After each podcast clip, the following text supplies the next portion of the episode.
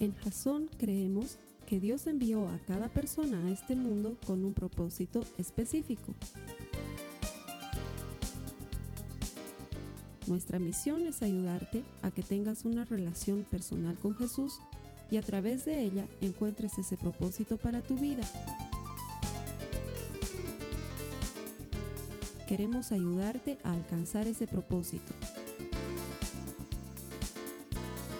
Es nuestra oración que este podcast te ayude a tener visión, a tener jazón.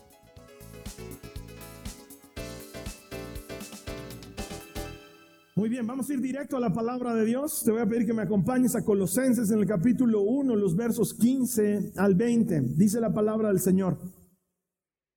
Cristo es la imagen visible del Dios invisible. Él ya existía antes de que las cosas fueron creadas y es supremo sobre toda la creación porque por medio de Él Dios creó todo lo que existe en los lugares celestiales y en la tierra. Hizo las cosas que podemos ver y las que no podemos ver, tales como tronos, reinos, gobernantes y autoridades del mundo invisible. Todo fue creado por medio de Él y para Él. Él ya existía antes de todas las cosas y mantiene unida a toda la creación. Cristo también es la cabeza de la iglesia, la cual es su cuerpo. Él es el principio, supremo sobre todos los que se levantan de los muertos. Así que Él es el primero en todo, pues a Dios en toda su plenitud le agradó vivir en Cristo y por medio de Él, Dios reconcilió consigo todas las cosas.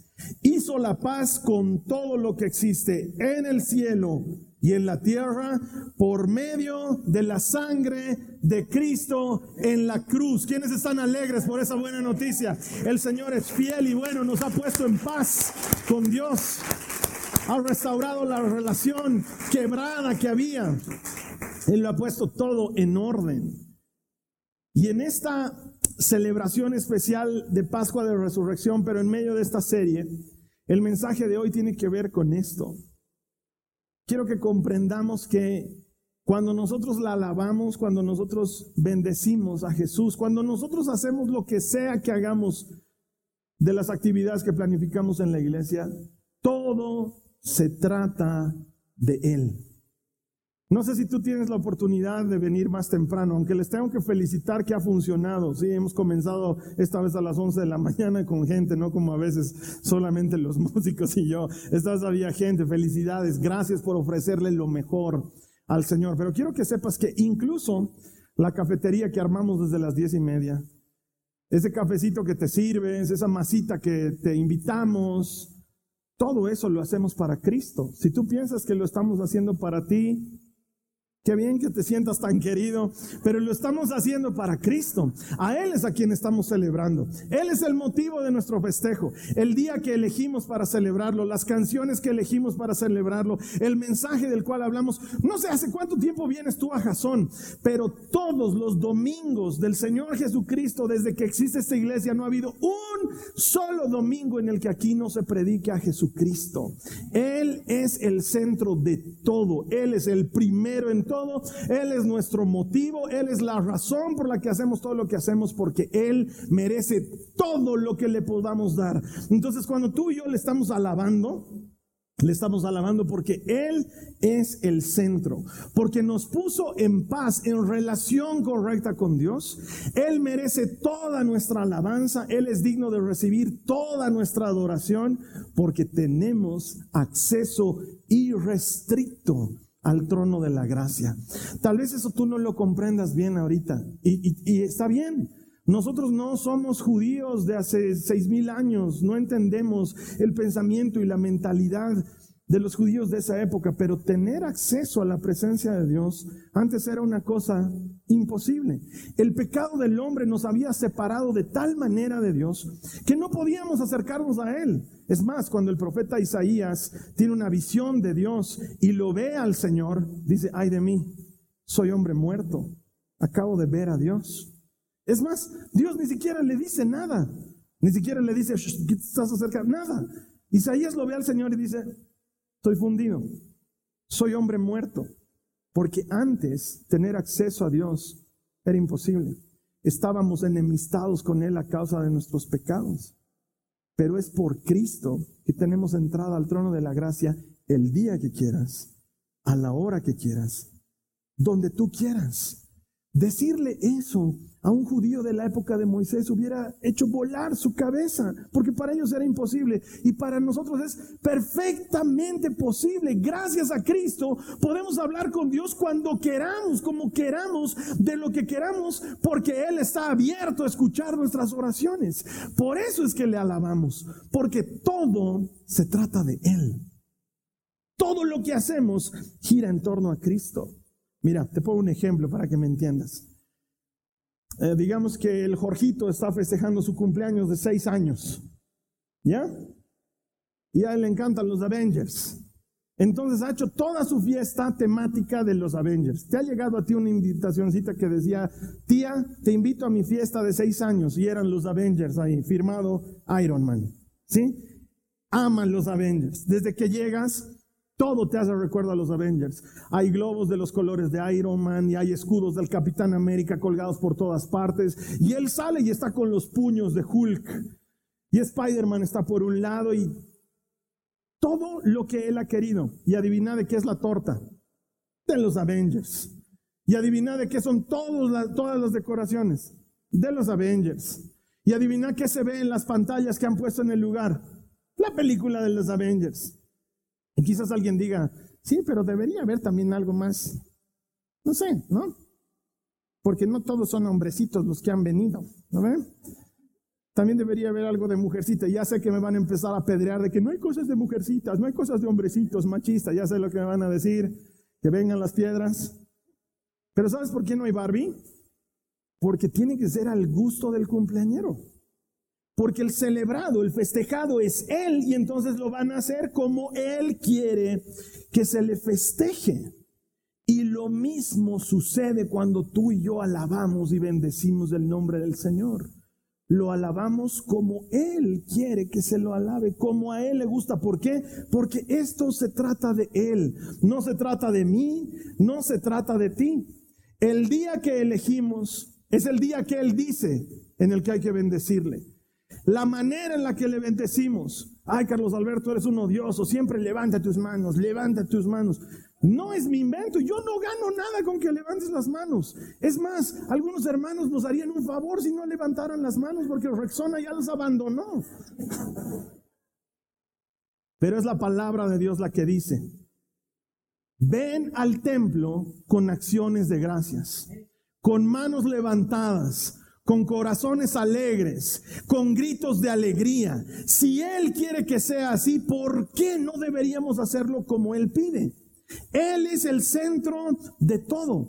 La música, el mensaje, la celebración, Él es el centro de todo. Cuando hacemos algo, cuando elegimos una canción, cuando estamos trabajando musicalmente, lo que nosotros estamos haciendo es prepararnos para celebrar al Señor como Él quiere ser bendecido. No es que los chicos dicen, ¿qué tocamos ahora? Esta que está de moda, ¿no? Sí, he escuchado varias veces en la radio. Esta tocaré. No. ¿Sabes cuál tocamos? La que el Señor quiere que toquemos.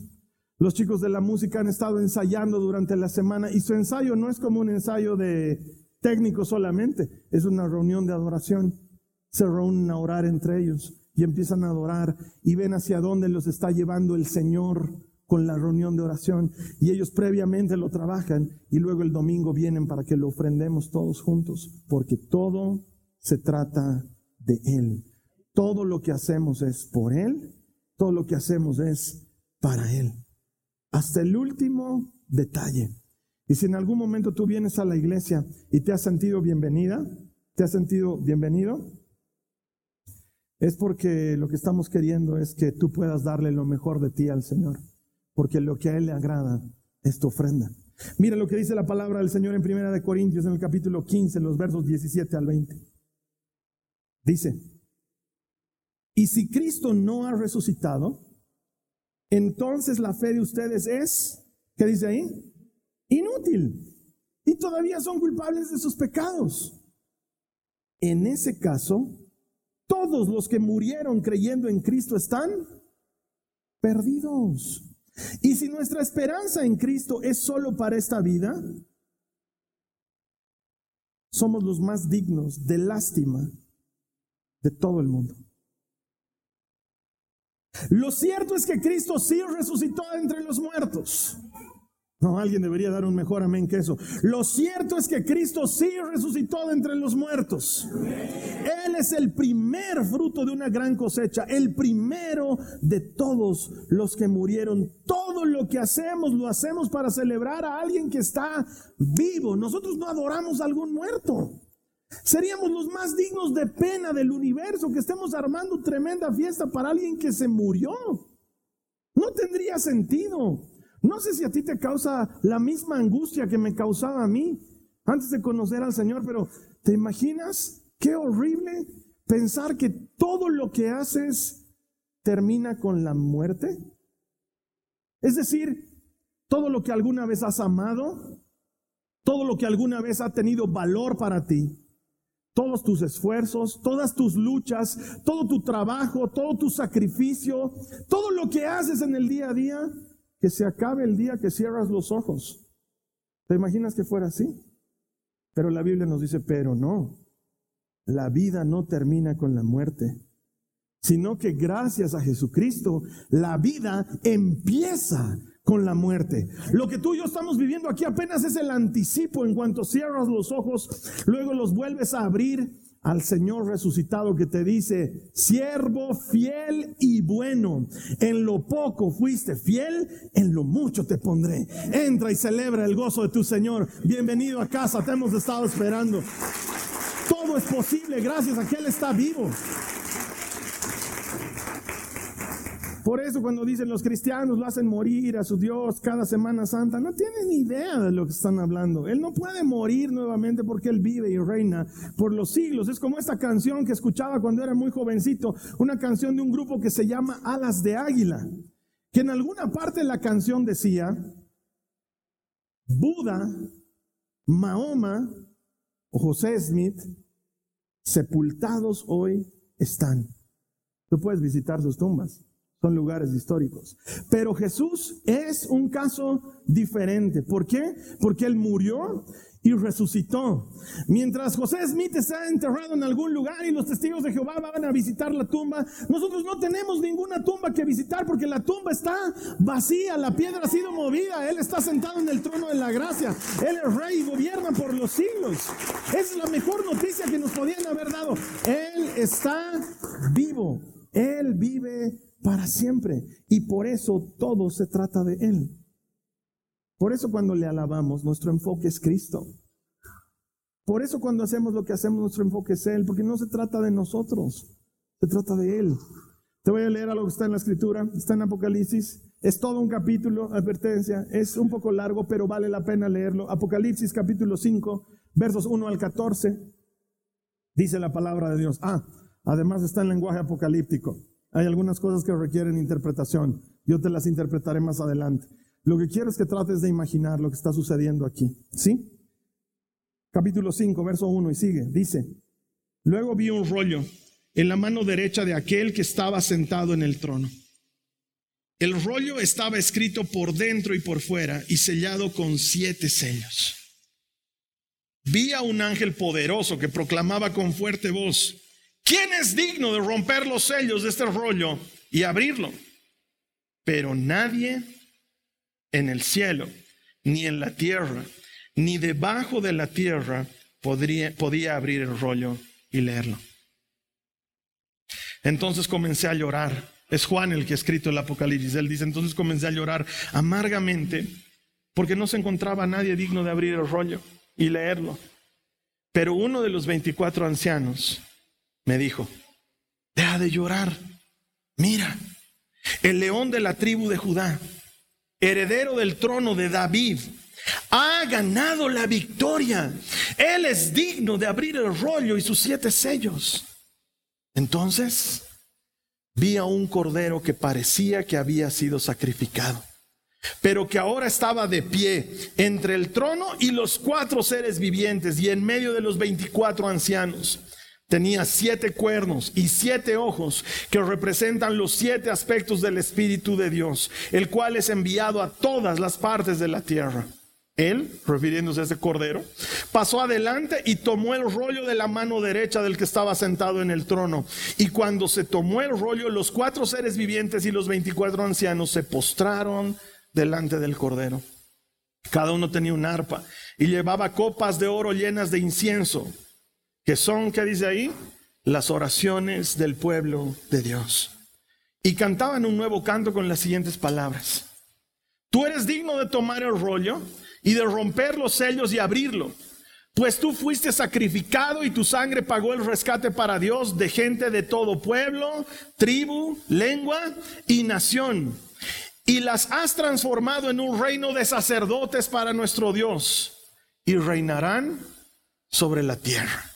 Entonces volví a mirar y oí las voces de miles de millones de ángeles alrededor del trono y de los seres vivientes y de los ancianos. Ellos cantaban en un potente coro. Digno es el Cordero que fue sacrificado de recibir el poder y las riquezas y la sabiduría y la fuerza y el honor y la gloria y la bendición.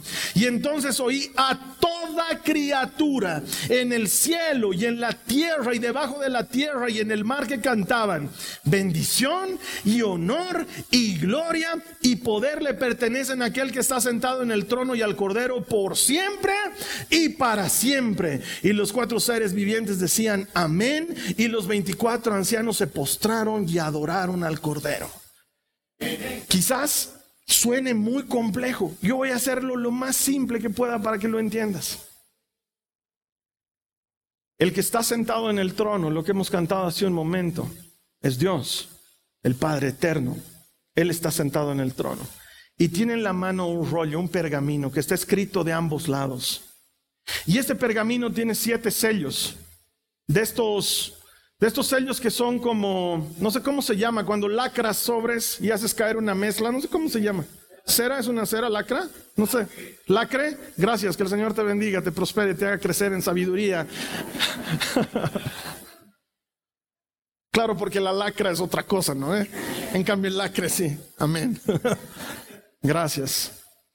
Esos sellos significan que lo que hay en ese pergamino es un testamento, una herencia. Cualquier lector de la época lo hubiera entendido al escuchar solamente el mensaje. Para nosotros hoy en día no tiene mucho valor y mucho significado en ese sentido porque ya las herencias no se transmiten de esa manera. Pero si había un rollo lacrado con sellos, eso significaba que había una herencia en el contenido. Y dice que no había nadie que pueda leer la herencia. No se podía leer cuál era el legado, el testamento. Y entonces Juan se pone a llorar. Pero uno de los 24 ancianos, ¿quiénes son estos 24 ancianos? Son las 12 tribus de Israel, más los 12 apóstoles del Señor, que están sentados continuamente delante de Él, bendiciendo su nombre. Alrededor hay ángeles, hay cuatro seres vivientes que se nos ha explicado antes. Son figuras angelicales con rostro de hombre y tres rostros más de animales y alas. Es una cosa impresionante. Y están bendiciendo continuamente el nombre del Señor. Y entonces Juan está llorando y dice, nadie va a poder decirnos cuál es nuestra herencia. Pero en ese momento uno de los ancianos dice, no llores.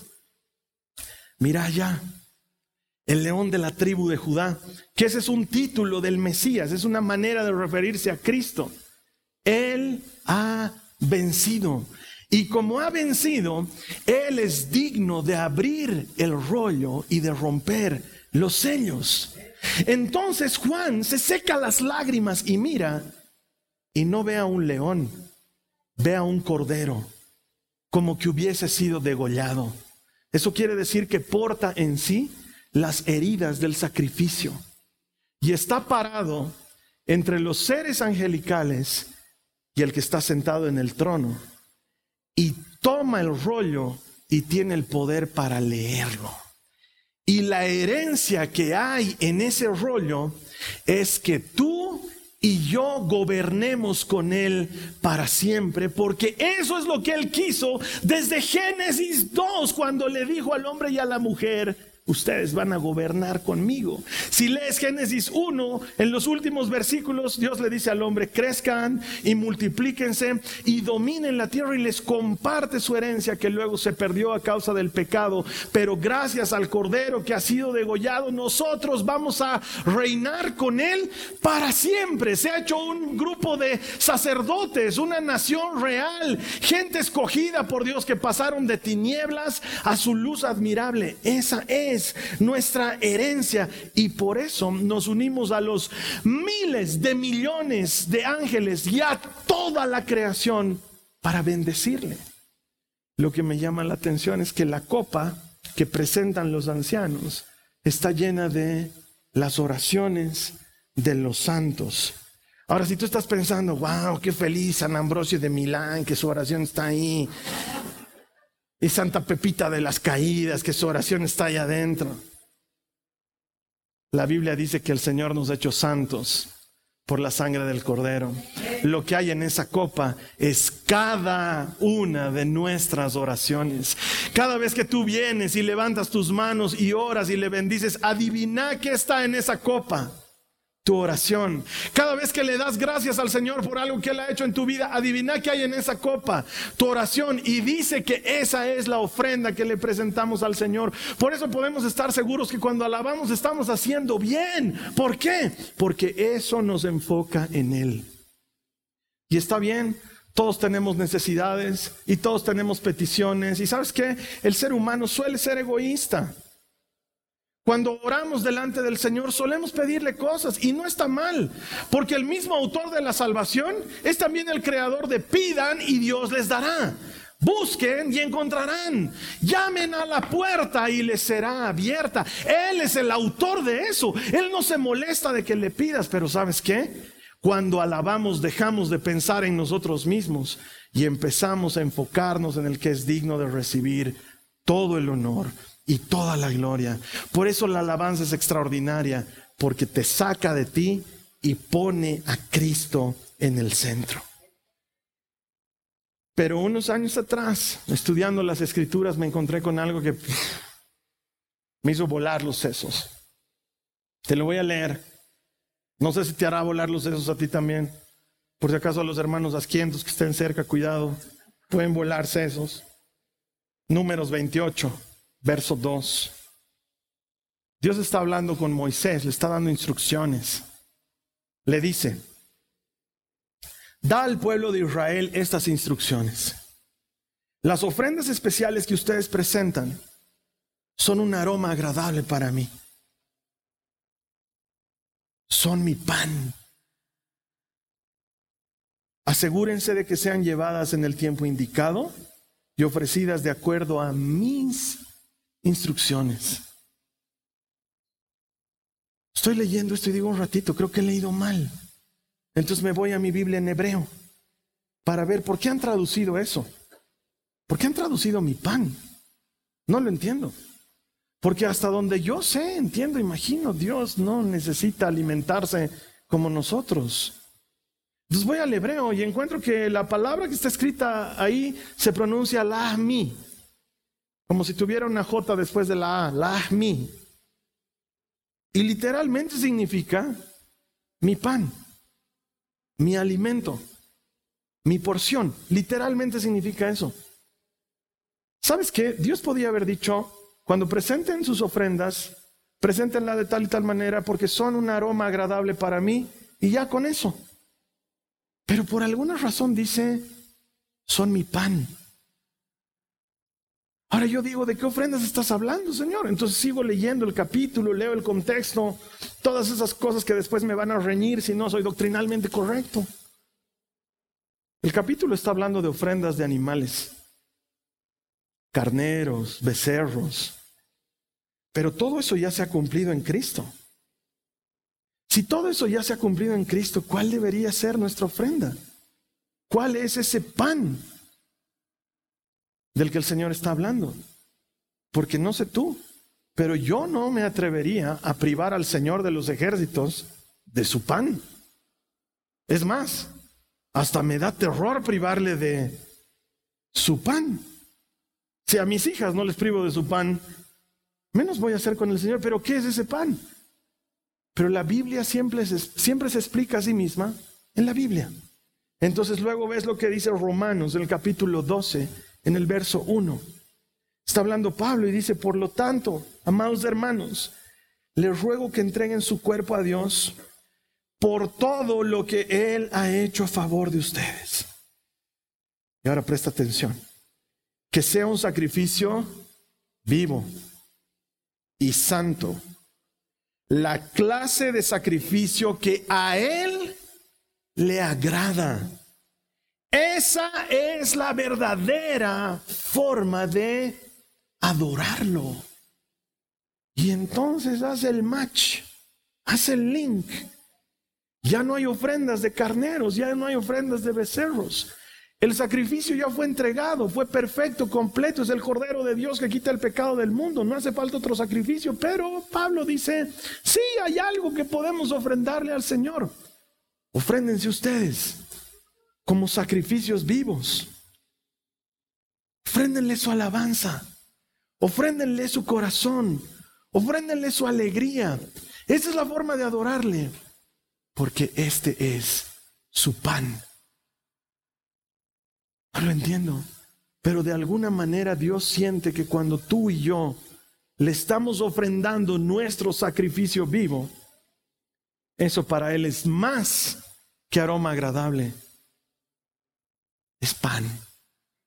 Es algo delicioso. Es algo sustancioso. Pero yo pensé que solamente estábamos cantando. No. Le habíamos estado dando su pan. Le habíamos estado ofrendando lo que Él dice que es más que aroma agradable. Por eso se llama sacrificio de alabanza. ¿Sabes por qué es un sacrificio de alabanza? Porque muchas veces lo hacemos aun cuando no tenemos ganas. No sé si te pasa. A nosotros nos pasa, hablo de mí, de los músicos, nos pasa seguido. Porque quisiera que veas los detrás de bambalinas.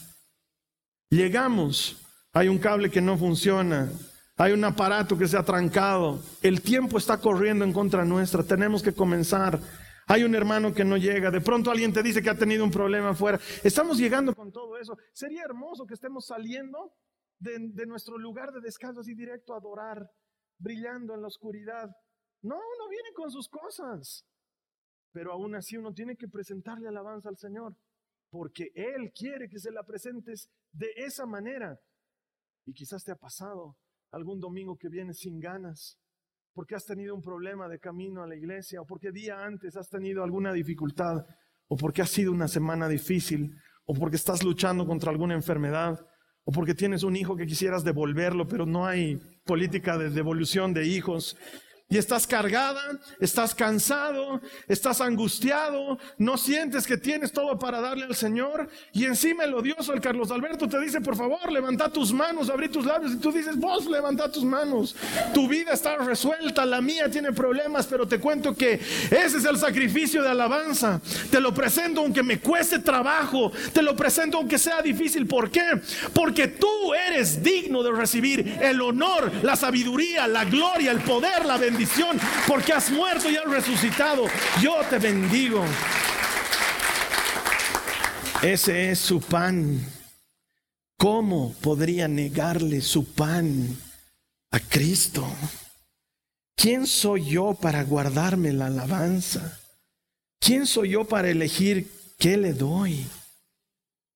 Y si te acuerdas, hace un par de semanas, ese fue el problema de Caín.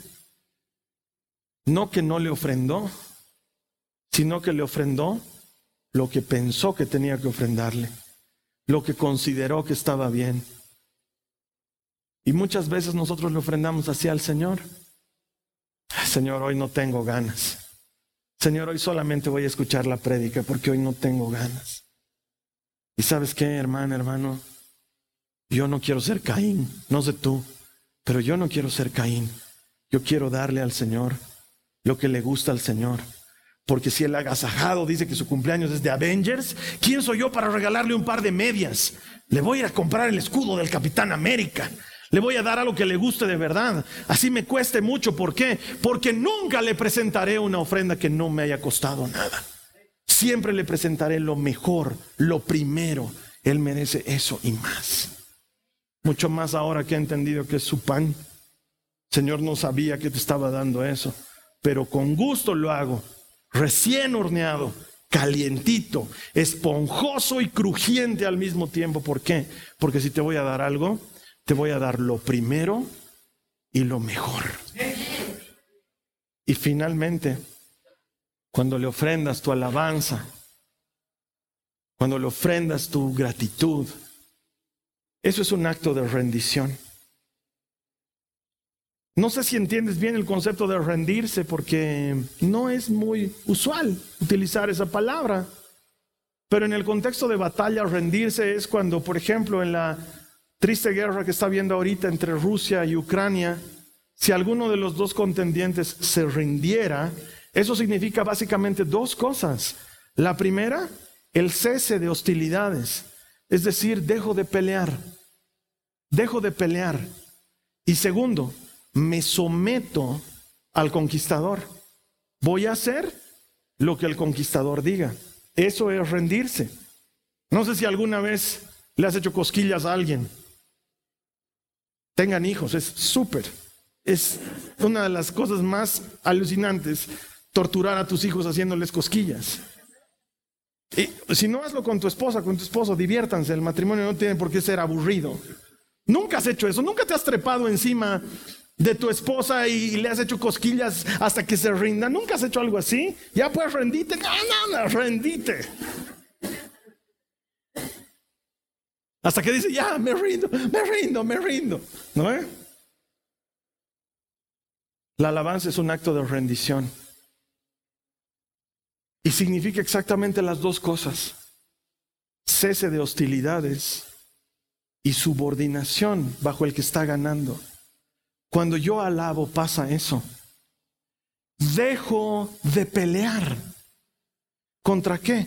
Contra todo lo que está pasando en tu cabeza cuando quieres alabar. Dejo de pelear que si mis manos, que si no mis manos, que si canto, que si no canto, que si me está mirando, que si no me está mirando, que si hice bien la letra, que si no hice bien la letra. Dejo de pelear, me rindo y empiezo a disfrutar de su presencia y me someto completamente a su voluntad. No lo hago como yo quiero, lo hago como tú mandas, porque así dice tu palabra, Señor, y aunque no tenga ganas, aunque me esté muriendo, aunque no tenga aliento en mí, te alabo, te bendigo, levanto mis manos, no por lo que más lo que los demás digan, sino porque quiero agradarte a ti y dejo de pelear.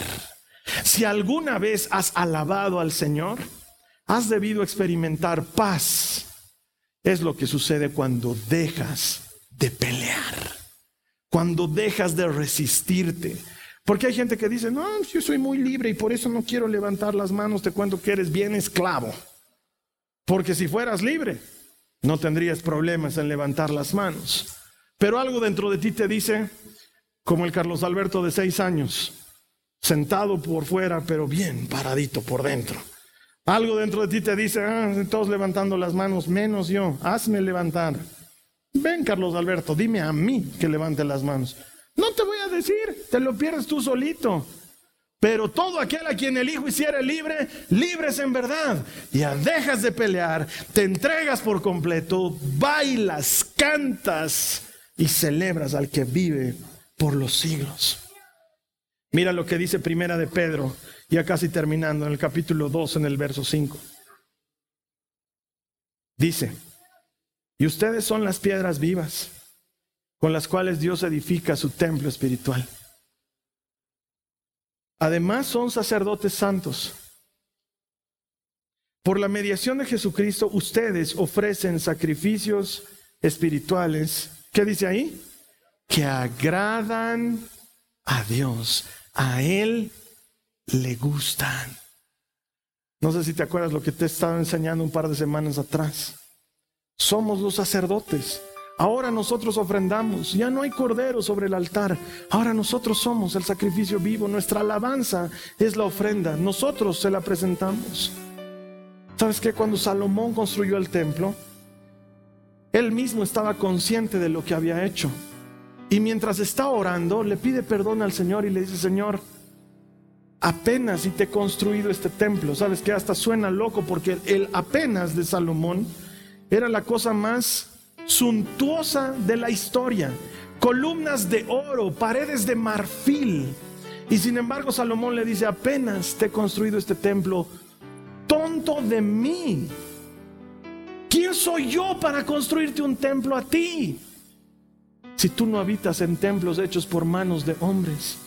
Porque los cielos de los cielos no te pueden contener. Porque Dios no vive en un templo. Esto que hemos construido, por si acaso, no es un templo. Y Dios no habita en el templo. Acabamos de leerlo. ¿Sabes dónde habita Dios? En ti. Él ha elegido que sea su templo portátil y móvil. Él quiere vivir en ti y Él te ha elegido a ti para vivir en ti. ¿Sabes qué? Eso es lo hermoso. En la época de Moisés la gente tenía que ir al tabernáculo para adorar. Pero hoy tú puedes adorar donde quieras y cuando quieras. El solo hecho de estar vivo ya es una alabanza.